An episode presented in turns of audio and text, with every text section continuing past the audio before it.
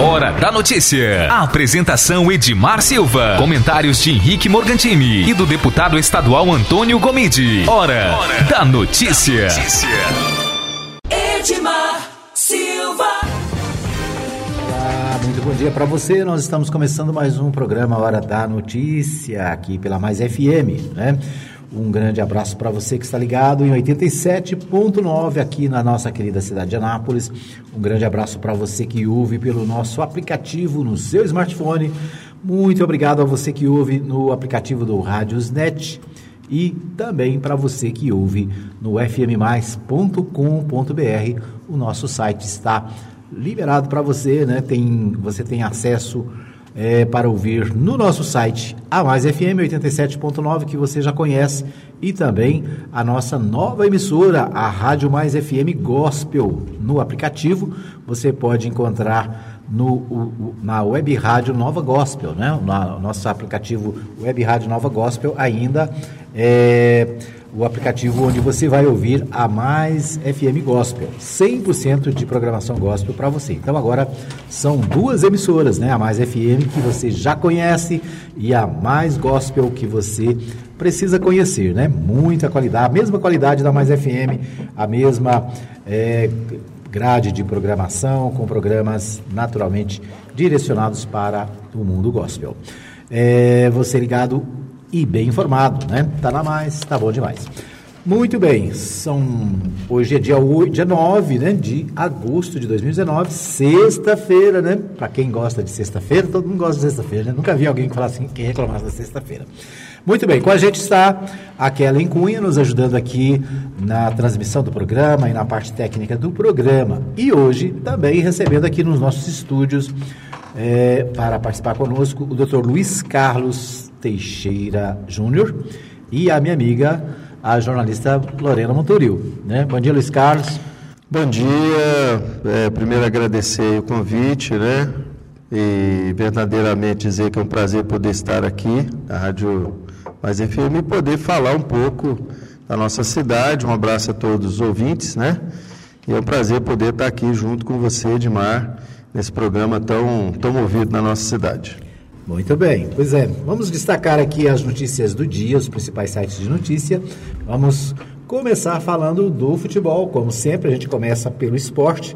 Neste final de semana tem rodada, né? Tem rodada do Campeonato Brasileiro. Vamos ver aqui como é que está o Brasileirão da Série A. Né? Só lembrando, né, para não deixar esquecido, amanhã, amanhã tem Atlético Mineiro e Fluminense. O Atlético Mineiro é, enfrenta o Fluminense do meu amigo César Donizete Pereira, né? Torcedor do Fluminense aí, é, apaixonado. Então amanhã tem Atlético e Fluminense. Vamos ver o que, que tem mais pelo Brasileirão. Brasileirão terá a, começa a 14 rodada, né? Portanto, tem Ceará e Chapecoense amanhã, né?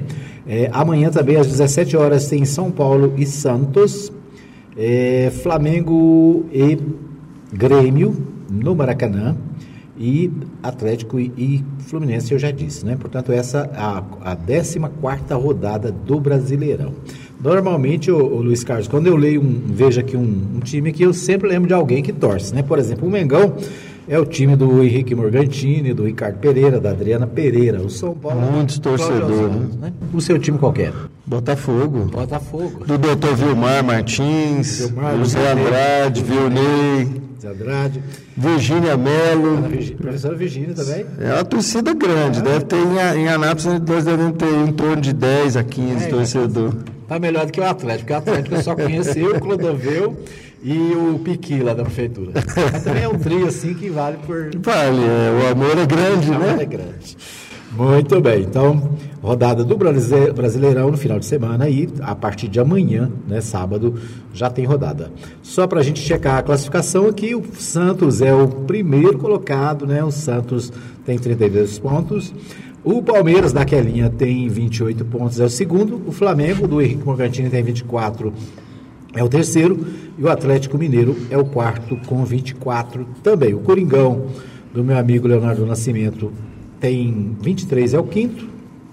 E o São Paulo do Cláudio Oswaldo tem 21, é o sexto. Lá no final, É, na linha da degola está a Chapecoense com 10, o Cruzeiro com 10, CSA com 8 e o Havaí é o Lanterna com 5. Portanto, esses é, é, os próximos jogos do Brasileirão Série A. Vamos ver Série B? Série B, é, ontem teve Oeste 1, Brasil de Pelotas também 1. O, a, a Série B, deixa eu ver aqui, o Vila Nova tem jogo hoje, é hoje, Operário e Vila Nova é, hoje, então, às 19h15. O Bragantino e o Botafogo de São Paulo também se encontram hoje lá é, no Nabi Abichedi, que é o estádio do Bragantino. E amanhã também tem Curitiba e Figueirense, Cuiabá e São Bento, Vitória da Bahia e Paraná Clube. O, a rodada termina no domingo com a Ponte Preta e Guarani se encontrando lá no Moisés Lucarelli. Portanto, esses aí os jogos da Série A e Série B do esporte. Bom, Portal G1 traz, vamos aqui ver as manchetes do momento. 34 são presos em nova operação contra a facção criminosa em quatro estados. investigação aponta esquema de lavagem de dinheiro de grupo e diz que ele movimentou 7 milhões em nove meses. Então, uma, uma uma operação diferente né, das que a gente está acostumado a ver todo dia. Essa envolve é, pessoas presas com armas apreendidas. Investigação mira esquema de lavagem de dinheiro de grupo que teria movimentado 7, 7 milhões em nove meses.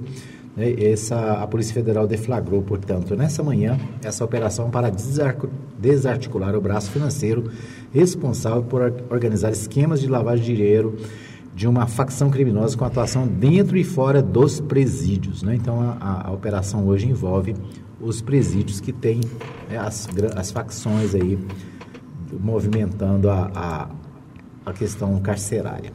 Bom, é, a Polícia Civil do Rio de Janeiro cria manual para uso de helicópteros e impõe sigilo de 15 anos sobre documento. Ah, no Rio de Janeiro, né, o, o governador Witzel, ele é meio, meio nervosinho, né? E no Rio de Janeiro, muitas operações estão sendo feitas de helicóptero e lá de cima eles atiram no cara que está lá embaixo. Se tiver com um guarda-chuva na mão, eles acham que é o fuzil e mete bala, né? Complicado. Então, né? a, a, agora um, um novo regulamento para a atuação de helicópteros. É, o G1 traz também uma, uma matéria aqui, Luiz Carlos, queria que você falasse sobre isso. A perda de renda com a crise castiga mais os analfabetos, jovens e negros, mostra a pesquisa é, divulgada nessa semana. Então, perda de renda com a crise. A, a, a, a gente não gosta de falar, mas o Brasil está vivendo uma crise séria, né? Temos mais de 13 milhões de desempregados, temos mais de 30 milhões de pessoas no subemprego, e, apesar disso, a economia patina, não caminha, não muda. Como é que você vê essa questão econômica brasileira? É, o que nós temos, temos visto aí, realmente muitas pessoas buscando um trabalho na informalidade, né? Isso demonstra o desemprego, né? E isso é um reflexo grande da nossa economia que não anda, é o que você disse, nós já vamos aí para oito meses desse governo e mais do que no andar não ter atitudes que possam melhorar essa condição do, do, do da questão do, do, desemprego no país, né? É, aumentar o, a quantidade de emprego, fazer o fortalecimento e ainda mais agora com, com essa condição aí que nós estamos vendo aí dessa reforma tributária, da, da reforma previdenciária, previdenciária mas todo mundo se achando que, que essa reforma ia resolver todos os problemas, o que nós temos visto é que realmente há uma discussão grande, mas que não se toma atitude nenhuma. Nós temos aí um ministro da Economia que é o ministro que leva muito para a questão ah, de grandes empresas e esquece a questão do trabalhador. Né? Então, nós precisamos realmente tomar atitudes enérgicas em relação a isso, mas o que nós temos visto aqui nesse governo, e a coisa tem que vir de cima para baixo, ou seja, precisa tomar decisões lá em cima para que a gente possa ter um reflexo aqui no nosso estado, na nossa cidade, e o que a gente tem visto hoje é justamente o contrário. Né? Me lembro muito bem que esse na época do nosso presidente Lula, nós tínhamos aí a, nós tínhamos um índice de desemprego muito baixo, né? ou seja, é, a oferta de trabalho, né? É, investimentos e, e, e, fazer com que as empresas menores e de média e baixa é, as microempresas né, tenham condições de empregar, que são elas que dão mais empregos. E o que nós temos visto hoje é o contrário: empresas fechando.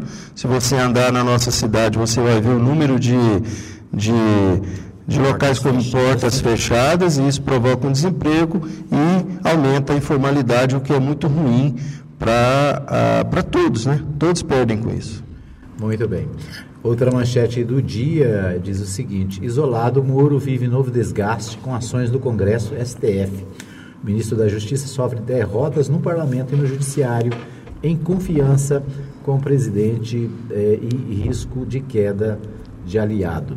É, o UOL, o portal UOL, né, traz esse, essa, essa, essa discussão, a Folha de São Paulo também, né, que faz parte do grupo, é, sobre a questão do é, do, do, ministro da Justiça, que entrou no governo como sendo, vamos dizer assim, a, a figura-chave do governo e a, agora sofre muitos desgastes e é, a, vem perdendo, vem se dissolvendo, né? Como é que você vê aí a atuação do, do Sérgio Moro e, e essa notícia do UOL? Olha, nós entendemos que, primeiro, o cidadão que diz que entrou mas entrou numa situação não política, né, num cargo político, deixou é, o Ministério, fez o que fez. Nós, nós entendemos que houve sim uma participação dele em relação às eleições e foi premiado, digamos assim, com o Ministério. E, e a gente vê que, que o desejo né, do Moro é chegar no STF. E para isso ele vem. Ah, e aí nós não vemos nenhuma ação concreta, ou seja, no combate à, à, à questão dos crimes, a questão da, da coisa, mas nós vemos o quê? Uma discussão paralela, coisas que não têm a ver com o seu mandato de ministro da Justiça, e realmente, por enquanto, por enquanto, ele não tem mostrado por que veio. Certo. Agora pela manhã, a revista Veja, o site da revista Veja, trouxe uma notícia interessante. Diz assim: Toffoli, Toffoli né, o presidente do Supremo Tribunal Federal, se reuniu com autoridades contra movimento para afastar Bolsonaro. Para evitar crise institucional, o presidente do STF revela ter se encontrado com Maia, Alcolumbre e militares. O ministro Dias Toffoli, presidente do Supremo Tribunal Federal, confirmou em entrevista exclusiva à Veja que o Brasil esteve à beira de uma crise institucional entre os meses de abril e maio e disse que a sua atuação foi fundamental para pôr panos quentes numa insatisfação que se avolumava. Toffoli deu, eh, não deu muitos detalhes, mas a combinação explosiva envolvia uma rejeição dos setores político e empresarial e até de militares ao presidente Jair Bolsonaro. Um grupo de parlamentares resolveu tirar da gaveta um projeto que previa a implantação do parlamentarismo. Simultaneamente, um dos generais próximos ao presidente chegou a consultar o ministro do Supremo para saber se estaria correta sua interpretação da Constituição, segundo a qual o Exército, em caso de necessidade, poderia lançar mão das tropas para garantir a lei e a ordem. Em outras palavras, o general queria saber se, na hipótese de uma convulsão, teria autonomia para usar os soldados independentemente de autorização pre presidencial. Olha onde chegamos, né? Na série. né? Então é isso. Longe de Brasília, a satisfação também é era grande. Empresários do setor industrial incomodados com a paralisia da pauta econômica discutiam a possibilidade de um impeachment do presidente. Quando o caldo começou a transbordar, o presidente Bolsonaro, o ministro Dias Toffoli e o deputado Rodrigo Maia, presidente da Câmara, e o senador Davi Alcolumbre, presidente do Senado, além de autoridades militares, se reuniram separadamente mais, três, mais de três dezenas de vezes para resolver o problema. Então, revelação do presidente do é, Supremo Tribunal Federal, o Dias Toffoli, é, que deu esse, né, essa entrevista falando da movimentação que aconteceu no mês de maio, né, abril e maio, momento de crise que é, ameaçou aí, a, inclusive, o impeachment. É uma crise institucional, né? Imagina o presidente da República é, fazer uma crítica à OAB, quer dizer, um dos maiores né, conselhos, maior, se não o maior do país, né, um desrespeito né, com o presidente da OAB. A gente vê um desrespeito também com o Supremo. é como se o país vivesse verdadeiramente uma ditadura, ou seja, a, a, o presidente determina, fala e as instituições que fazem parte desse conjunto não têm sequer autonomia para poder cumprir o seu papel. Né? Isso é muito ruim e vamos torcer aí para que não possa acontecer nada, nada pior do que isso, porque há muita coisa ainda para acontecer se caso continue essa briga institucional entre, os, entre as instituições importantes que fazem o nosso país. Né? Muito bem, nós vamos para um pequeno intervalo. Daqui a pouquinho a gente volta com mais informações e também para discutir aqui com o nosso convidado as questões da cidade. Apoio Cultural. Farmácia Arco Verde. Medicamentos e perfumaria. Teleentrega 33146111 ou 91210821. Edmar Silva. Muito bem, nós estamos de volta para o segundo bloco do programa Hora da Notícia. Aqui pela Mais FM, você conectado, você bem informado, né? Você fica sabendo de tudo que acontece no Brasil, em Goiás e na querida cidade de Anápolis. Quero agradecer o pessoal que está com a gente acompanhando aqui pela nossa transmissão no Facebook, né? Nossa transmissão, nossa live está ao vivo. É, quero abraçar a Isabel, que acaba de curtir aqui a nossa página. Obrigado, Isabel.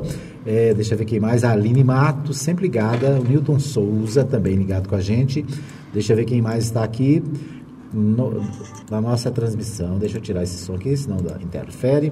Muito bem. O meu amigo Marivaldo Santos, ele está lembrando aqui, né? Desejando um bom dia a todos. Lembrando que nós temos a nossa promoção do Dia dos Pais, né? Daqui a pouquinho a gente vai fazer o sorteio de um dos brindes e à tarde, no programa Tarde Comunitária, o Marivaldo vai fazer os, o sorteio dos demais brindes, tá bom? Então, um abraço aqui, deixa ver Deixa eu tirar aqui. Ele diz, bom dia, Edmar Kelly, todos os ouvintes da Mais. É hoje o sorteio, eu quero ganhar, tá? tá na Mais, tá bom demais. Você não pode ganhar não, meu filho. Você tá fora, você não... A regra é clara, né?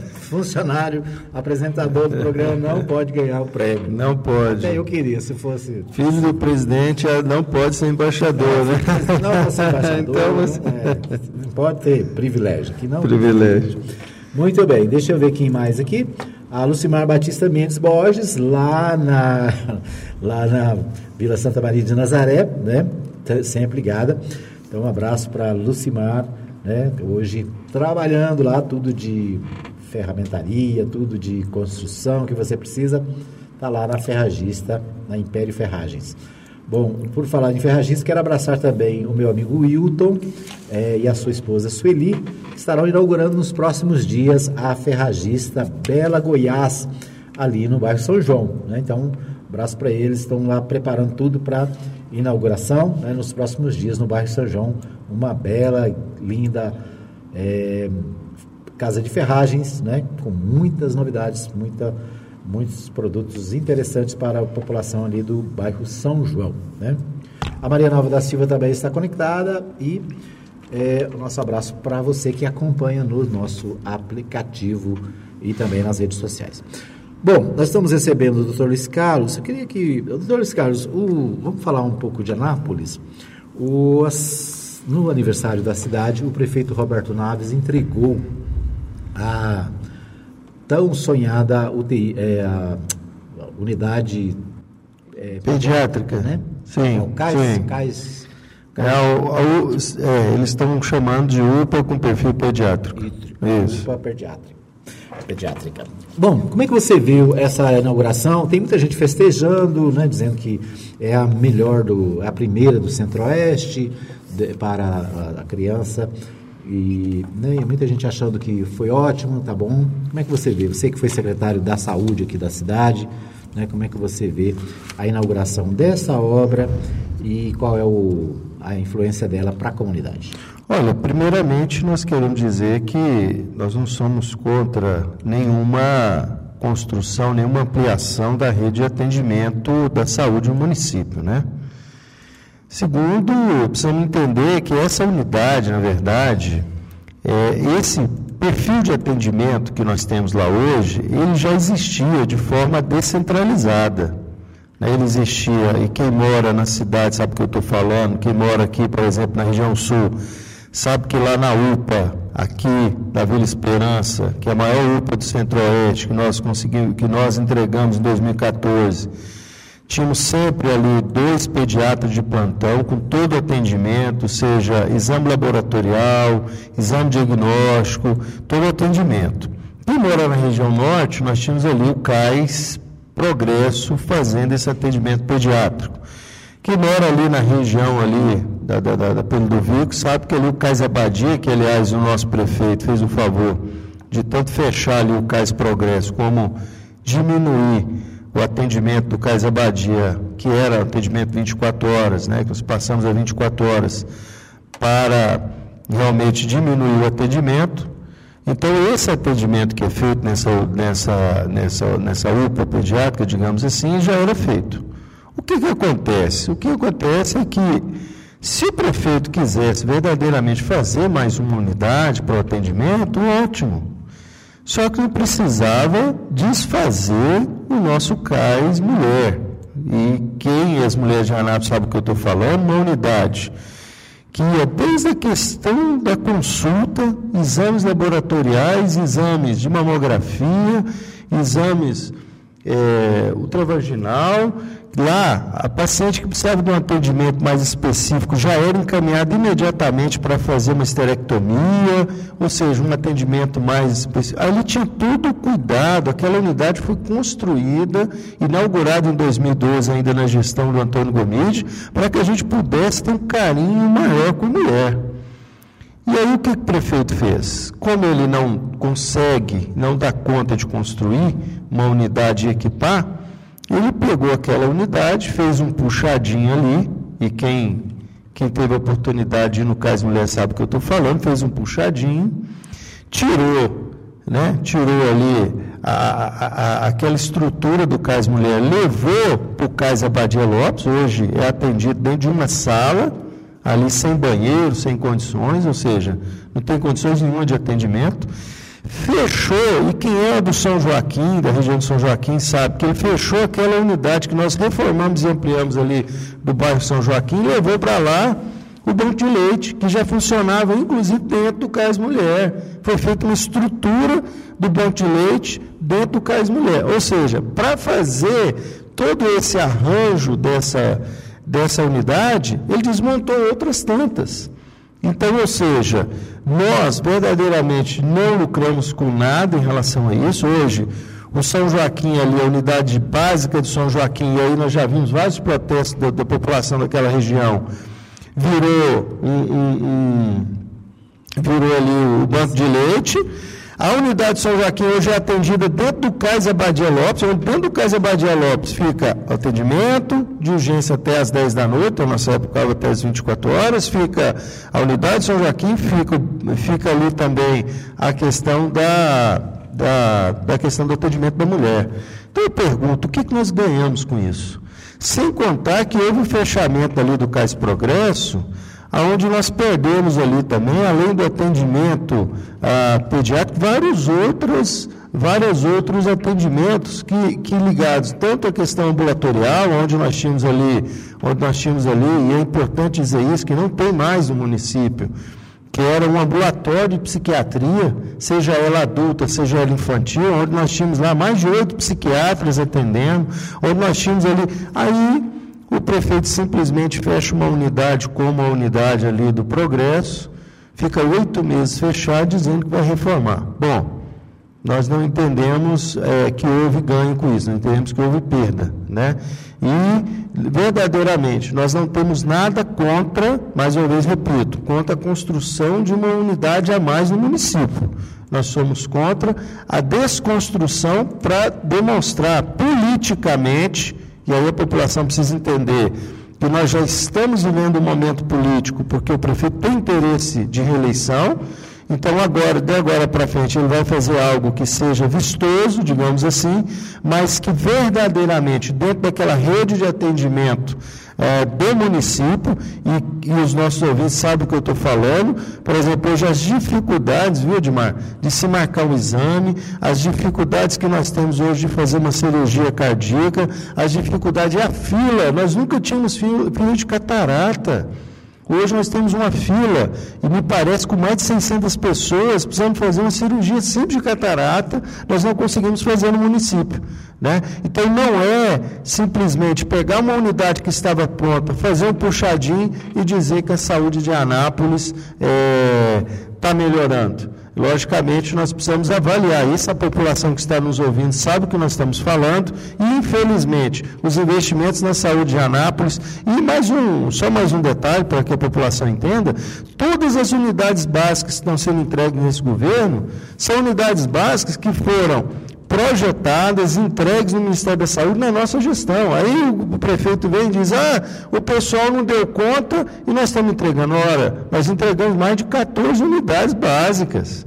Mas não é que nós não demos conta, é porque realmente, verdadeiramente, fica, fica unidades para serem terminadas, isso é lógico. Quem casa com a viúva assume os filhos. Né? E aí, eu digo para vocês que nenhuma unidade, nenhuma unidade básica, é, o, esse governo conseguiu encaminhar para o Ministério da Saúde para aprovação e ampliação da rede de atenção básica, que é a porta de entrada do Sistema Único de Saúde para a população. Então, isso muito nos preocupa. Muito bem. Bom, nós vamos a Goiânia com o Libório, para falar com o Libório Santos, com os destaques da capital goiana. Muito bom dia para você, Edmar Silva, bom dia ouvintes da Mais FM. Estamos de volta de Goiânia com as principais notícias do dia do que acontece no estado de Goiás. Municípios goianos devem plantar quase meio milhão de mudas de árvores. Cortes de recursos ameaçam funcionamento da Universidade Federal de Goiás. Grave acidente com ônibus coletivo deixa um morto e 15 feridos em Goiânia. Eu sou Libório Santos, hoje é dia 9 de agosto, sexta-feira, e esses são os nossos destaques. Um grave acidente envolvendo um ônibus do transporte coletivo aqui na capital e um caminhão-tanque deixou uma pessoa morta, 15 feridas tiveram que ser levadas ao hospital. Na madrugada de ontem, um casal foi encontrado morto na fazenda onde morava, em São Luís de Montes Belos, a 127 quilômetros aqui de Goiânia. Segundo o delegado que preside o inquérito, a suspeita é que o homem de 67 anos e a mulher dele de 57 tenham sido vítimas de tentativa de latrocínio, que é o roubo seguido de morte.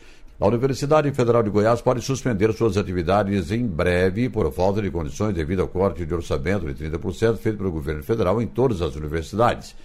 Os recursos já eram insuficientes e foram reduzidos ainda mais. A UFG já está com o pagamento de luz e atraso. O reitor, professor Edvardo Madureira Brasil, fala sobre a situação. Olha, as universidades, o sistema universitário brasileiro, tanto de universidades quanto de institutos, institutos federais, entra em absoluto colapso por falta de recursos. Hoje nós já estamos falando de é, perspectiva de interrupção de alguns serviços por falta de, de pagamento. Então, precisamos urgentemente reverter esse bloqueio e estamos trabalhando o tempo todo junto ao Congresso Nacional, junto ao Ministério da Educação, para que isso aconteça. Esse agravamento deve acontecer a partir de que mês? A partir do mês, algumas universidades já vão ter dificuldades de começar o mês de agosto. Nós na UFG começamos agosto normalmente, funcionamos no mês de setembro e aí a, o sinal amarelo acende no final de setembro. No Brasil inteiro a situação é muito parecida. Inclusive a UFG já está com atraso no pagamento de energia. Sim, é, já estamos com alguns fornecedores com problemas, estamos negociando, estamos tendo a compreensão e estamos nos esforçando no nosso limite para poder é, garantir o funcionamento normal das atividades. Mas chegará um momento em que não será mais possível. Bom, e para piorar ainda mais a situação, para atender a concessão de emendas parlamentares, projeto do governo federal retira 16 milhões das instituições federais goianas, dos quais 3 milhões seriam destinados ao UFG. A inserção do cooperativismo nas escolas da rede estadual de ensino em Goiás vai se tornando cada vez mais uma realidade. O Sistema CVC Escope Goiás e a Secretaria Estadual de Educação fizeram nova reunião para discutir o assunto. O presidente da OCB, Luiz Alberto Pereira, se reuniu com a subsecretária de Governança Educacional da SEDUC, Rita de Cássia, para formatarem o modelo em que o tema cooperativismo será inserido na grade curricular. Na verdade, grande parte da população hoje não sabe o que é o cooperativismo e o quanto ele é importante né, para o desenvolvimento econômico e social, aquecendo a economia nos municípios e gerando empregos.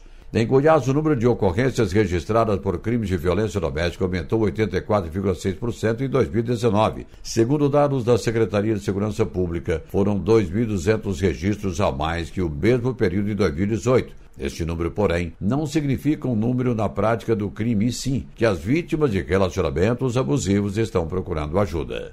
Lançado ontem o projeto Virada Ambiental uma iniciativa da Comissão de Meio Ambiente e Recursos Hídricos da Assembleia Legislativa e que prevê o envolvimento dos 246 municípios goianos. Para tanto, o dia 22 de novembro será o Dia da Consciência Ambiental, quando as prefeituras deverão plantar quase meio milhão de árvores. O idealizador do projeto é o deputado Lucas Calil, presidente da comissão. A virada ambiental consiste no plantio de quase meio milhão de mudas que serão plantadas no dia 22 de novembro, de uma iniciativa nossa, junto com a GM, com a UFG, em busca de conscientizar, de preservar, de mostrar a importância do meio ambiente acima de tudo, pensando em deixar um legado para o estado de Goiás para que isso fique eternizado e que todo ano a gente possa fazer esse grande evento em prol do nosso meio ambiente. Como é que será a participação do dos municípios? Bem, com as secretarias de meio ambiente ou, ou, os locais que não têm secretarias de meio ambiente, as secretarias que têm a incumbência de cuidar do meio ambiente e que possa mobilizar também ali é, os alunos da rede municipal de ensino, da rede estadual, que faça um grande evento em prol da preservação e conscientização da importância do meio ambiente. Vários órgãos e entidades participam do projeto, dentre eles a Associação Goiana de Municípios, o presidente da entidade, Paulo Sérgio de Rezende Paulinho, destaca a sua importância. Questão ambiental hoje é, um, é o que se fala, né? Toda discussão, a discussão ambiental entra nela como foco hoje em preocupação de futuro. Esse projeto é um projeto muito inteligente da parte do deputado Lucas Calil, em parceria com a GM, e nós estaremos juntos, chamando, conclamamos, conclamando os municípios para que no dia 22 nós possamos estar juntos aí plantando essas mil mudas nos municípios. Eram essas as informações de hoje de Goiânia, informou Libório Santos.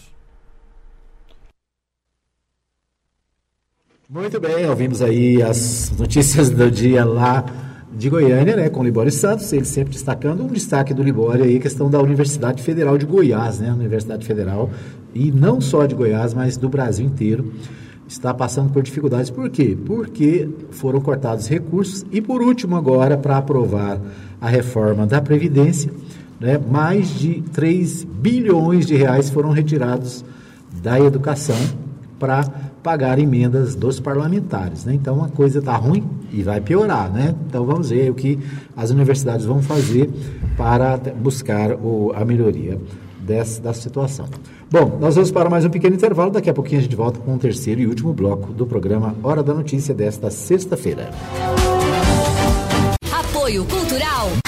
Mercadinho Oliveira. Preço baixo, qualidade e ótimo atendimento. Avenida Principal, quadra 33, lote 22, setor sul. Entregamos a domicílio. Fone 3314 4336. Edmar Silva.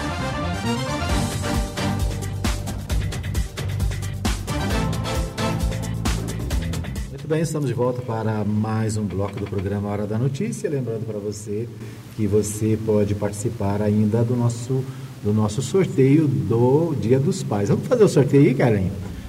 Fala um número para mim aí, Lorena, até 13, né? 13. Ó. Vamos ver quem é. Você vai sortear o quê? Ah, vamos sortear, o que, que nós vamos sortear? Nós vamos sortear, vou, vou sortear o kit churrasco, né? Deixa o, os dois prêmios para o Marivaldo Santos fazer hoje à tarde. Número 13, vê quem é o 13 aí dessa lista. André Felipe. André Felipe do Setor Sul. André Felipe oh, do Setor Sul. Vai comer um churrasco, hein? Falta só, cara. Vai poder fazer o churrasco pro papai, né?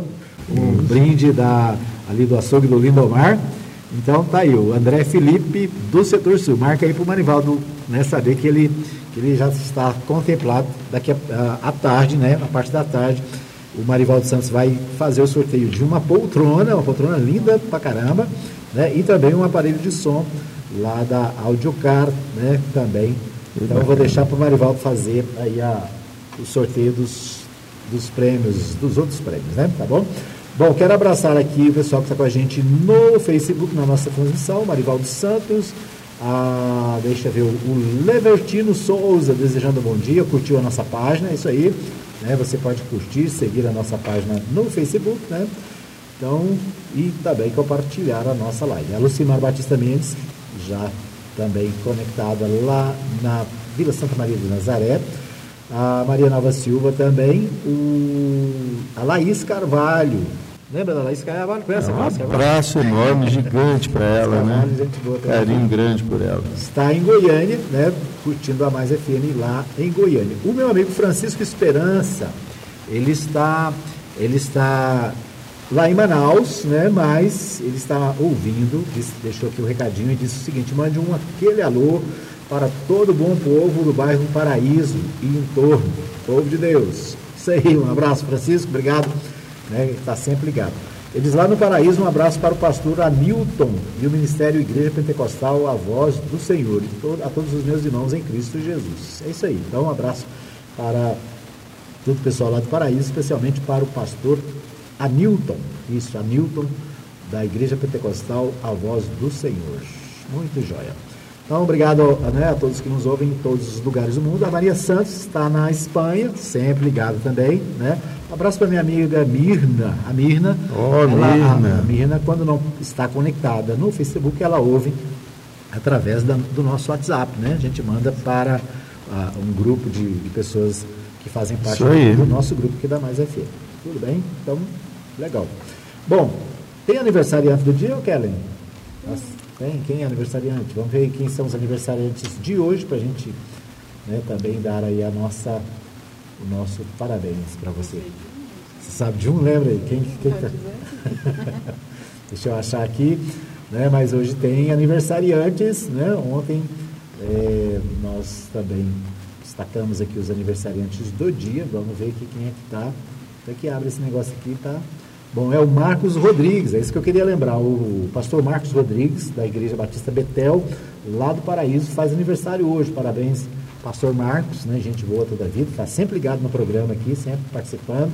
A Mônica Zélia Maia Fleury, a Mônica, também minha prima, fazendo aniversário hoje.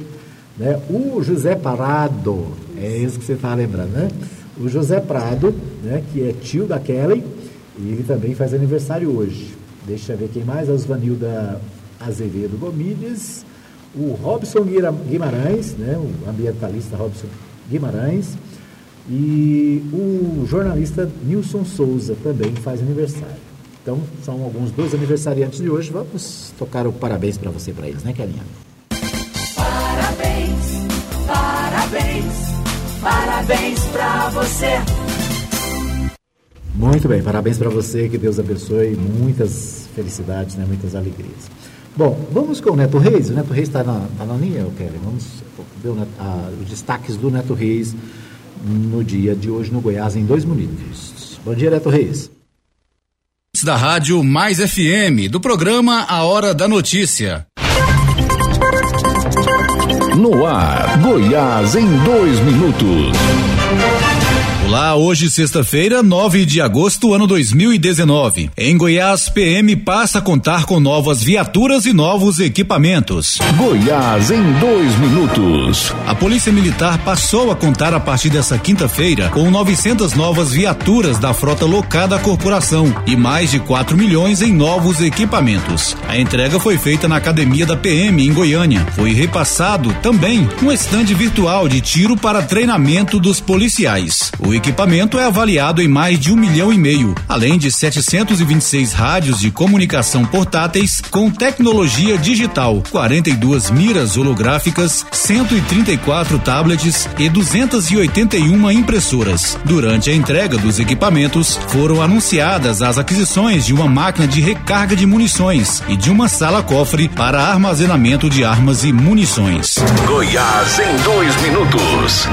O Sindicato dos Jornalistas Profissionais de Goiás vai promover o seu oitavo Congresso Estadual dos Jornalistas do Estado. O evento acontece hoje e amanhã no Auditório Costa Lima, da Assembleia Legislativa de Goiás. A diretora regional do Sindicato dos Jornalistas Profissionais do Estado de Goiás, Sindijó Xerismar Ribeiro de Porangatu, falou sobre alguns temas que serão discutidos e sobre a participação de jornalistas e profissionais da comunicação da região norte de Goiás no evento.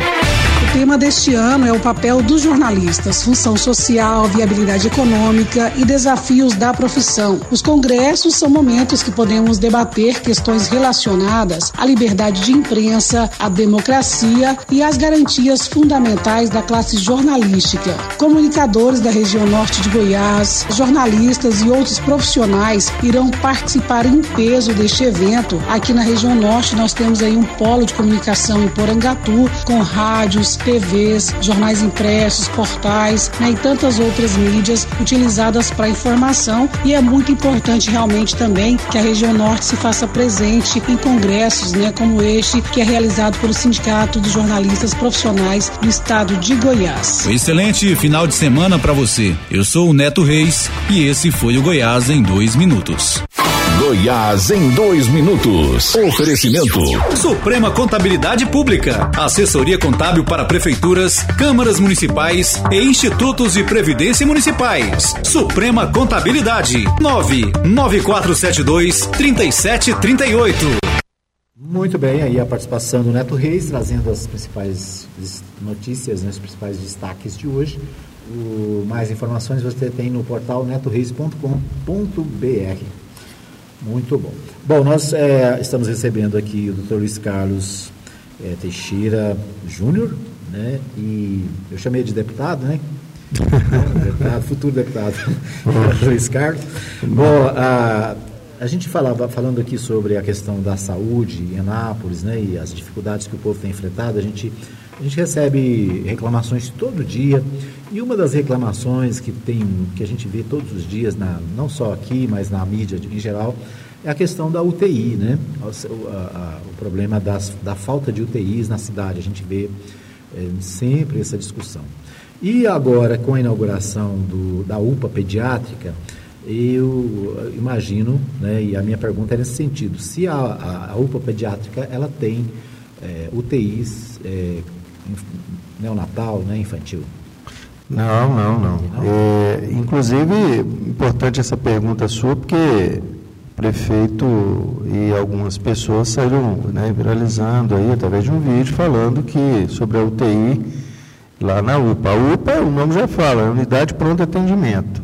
Mais uma vez eu repito, o atendimento que é feito lá é o mesmo atendimento que era feito no, na UPA da Vila Esperança e nos CAIS. Né? E uma grande demanda que nós temos hoje no município, sem sombra de dúvida, é a questão da UTI, tanto pediátrica quanto neonatal. E aí eu acho que ao invés de termos, né, e aí vai aqui, buscado forças né, para, primeiro, tirar uma unidade que estava funcionando para construir uma, uma UPA com perfil pediátrico, é buscar parceiros, por exemplo, o Hospital Evangélico, ele tem a UTI pediátrica e a UTI neonatal, buscar com que a gente pudesse aí fazer, é, fazer aí a, a, a qualificar o município para poder aumentar o número de vagas de UTI dentro do município de Anápolis, né? É, mais uma vez eu repito, o prefeito pegou 90 milhões aí da Câmara para fazer um hospital que nem tem projeto ainda. Nós ainda estamos, nós temos um problema muito grave, que é essa, essa questão da UTI pediátrica, inclusive com o fechamento, só não se fechou ainda a Santa Casa, porque houve um trabalho um conjunto, né, e inclusive o nosso deputado Antônio Gomide ajudou muito nessa conversa em relação ao Estado. E, pelo contrário, viu, Edmar, eu poderia dizer aqui para você que houve fechamento é, da retaguarda ali do Hospital Municipal. Nós tínhamos uma retaguarda tem os mesmos equipamentos de uma UTI, onde nós tínhamos ali mais de 10, né? E me parece, a informação que chegou para nós, que se fecharam mais de 5 retaguardas, ou seja, são cinco leitos a menos no município de Anápolis em relação à UTI. Então, é uma preocupação grande é, nessa alta complexidade. E aí eu digo para vocês, os investimentos dentro da saúde, ele precisa ter uma base, um estudo para ver onde você vai investir mais. Então, o investimento ele precisa ser feito dentro daquilo que é a necessidade da população. Né? Então, nós esperamos, e, e, o que a gente tem visto aí, além da desconstrução da saúde, por exemplo, um exemplo também é a questão da odontologia. Né? Nós precisamos falar isso aqui.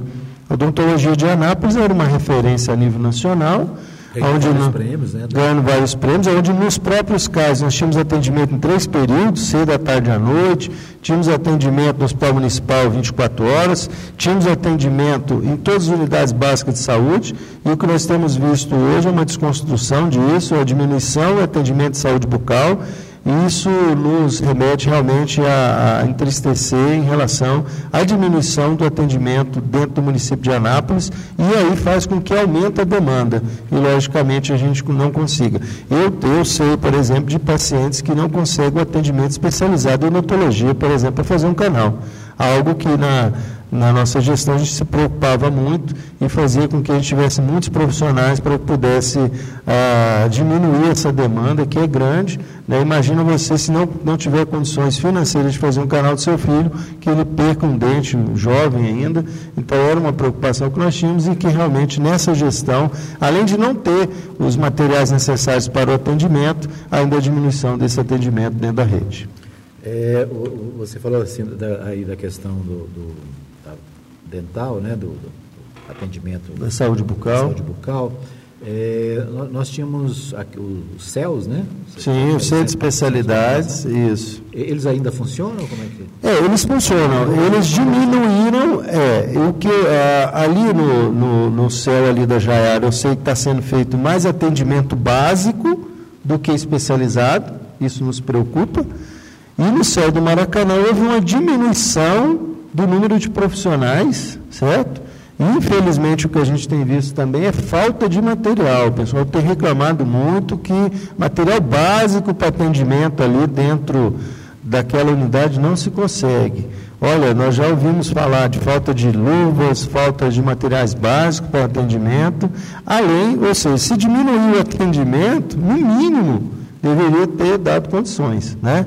O atendimento domiciliar, que a gente que nós fazíamos, o atendimento na zona rural, enfim, todo aquele atendimento que era feito na, na questão da saúde bucal foi extinto, diminuído, e aí eu vejo de seguinte forma, onde está o investimento da saúde? Quando a gente vê um secretário, ah, um secretário dizer que houve aumento na, na questão da saúde em Anápolis, no investimento da saúde, sendo que foram cortadas várias unidades, 24 horas, né?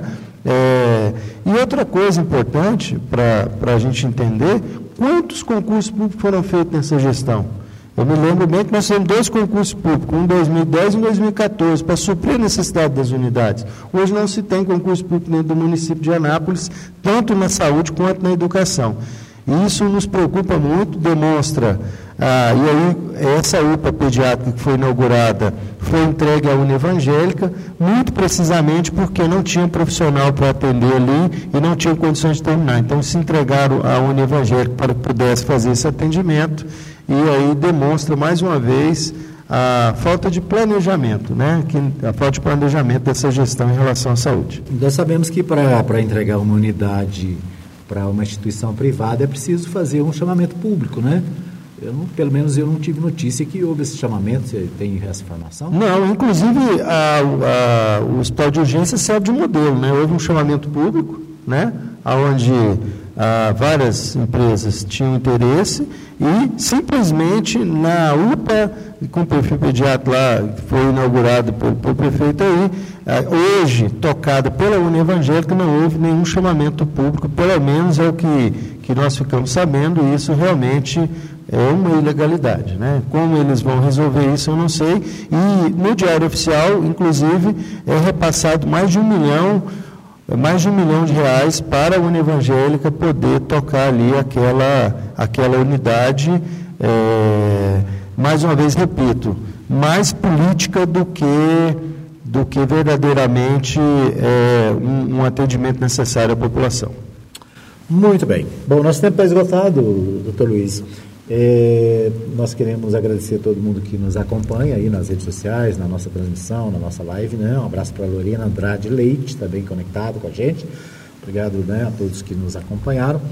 E é, lembrando que no próximo sábado, não nesse sábado, né, possivelmente no outro sábado, nós teremos aqui na Mais FM um novo programa, né, o Fato e Notícia. Isso. Isso. E a, nós estará à frente do programa a Lorena Montoril, a jornalista Lorena Montoril, e também com a sua coparticipação. É com certeza, com convidados, né? Queremos fazer um programa proativo, com o seu poder levar informações à população, um programa de discussões também. É, e queremos aí a participação dos nossos ouvintes no nosso programa, né, Lorena? Para que a gente possa fazer verdadeiramente um programa participativo, né, em conjunto, para que a população realmente, além de receber as notícias, mas que possam participar conosco do nosso programa Fato e Notícia é, no próximo sábado. Sem ser amanhã, no próximo sábado estaremos aqui, se Deus quiser, às 9 horas. Às 10 horas. Às 10 horas, perdão.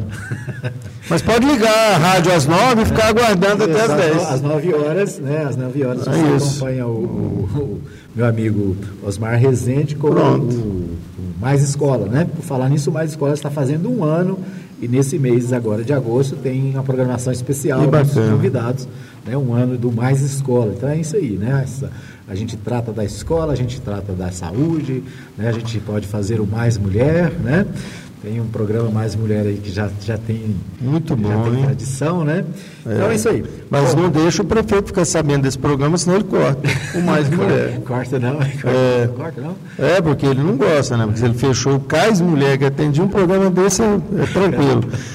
Mas, Edmar, assim, só aproveitar aí dois minutinhos só para mandar um abraço a todos os pais, né? Porque domingo é dia dos pais. Infelizmente, eu, eu não tenho o meu aqui do meu lado, mas eu sei que ele está na presença de Deus e que possam os filhos valorizar o papel do pai, que o pai possa realmente, verdadeiramente cumprir o papel de pai, que é tão importante para a vida e para a família.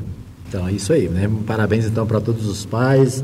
Domingo é dia de festa, né? O, meu amigo aqui já ganhou o churrasco. Quem que é o o André Felipe ganhou o kit churrasco para fazer o churrasco do, do, papai, né? E se você quer ainda participar do nosso, da nossa promoção, você pode ligar, você pode mandar uma mensagem no WhatsApp 99529 4013, 99529 4013, é o WhatsApp da Mais. Você vai dizer qual é a rádio que mais dá prêmio na cidade, tá? E aí você participa, tá bom? Manda aí um recadinho no WhatsApp, no nosso no nosso site, qualquer lugar que você colocar a mensagem, a gente vai, vai encontrar e incluir o seu nome para o sorteio, que acontece agora, agora à tarde, né, às 17 horas, no programa é, Tarde Comunitária com meu amigo Marivaldo Santos. Tá bom? Obrigado, obrigado Luiz Carlos mais uma vez. Obrigado, obrigado. Helena, né? Obrigado a Kellen Cunha que nos ajudou aqui na técnica. Obrigado a você que nos acompanha, que nos é, ouve em todos os lugares do mundo. Um abraço para você. Eu estarei de volta na segunda-feira, se Deus quiser, com mais informações aqui no Hora da Notícia. Um abraço e até mais.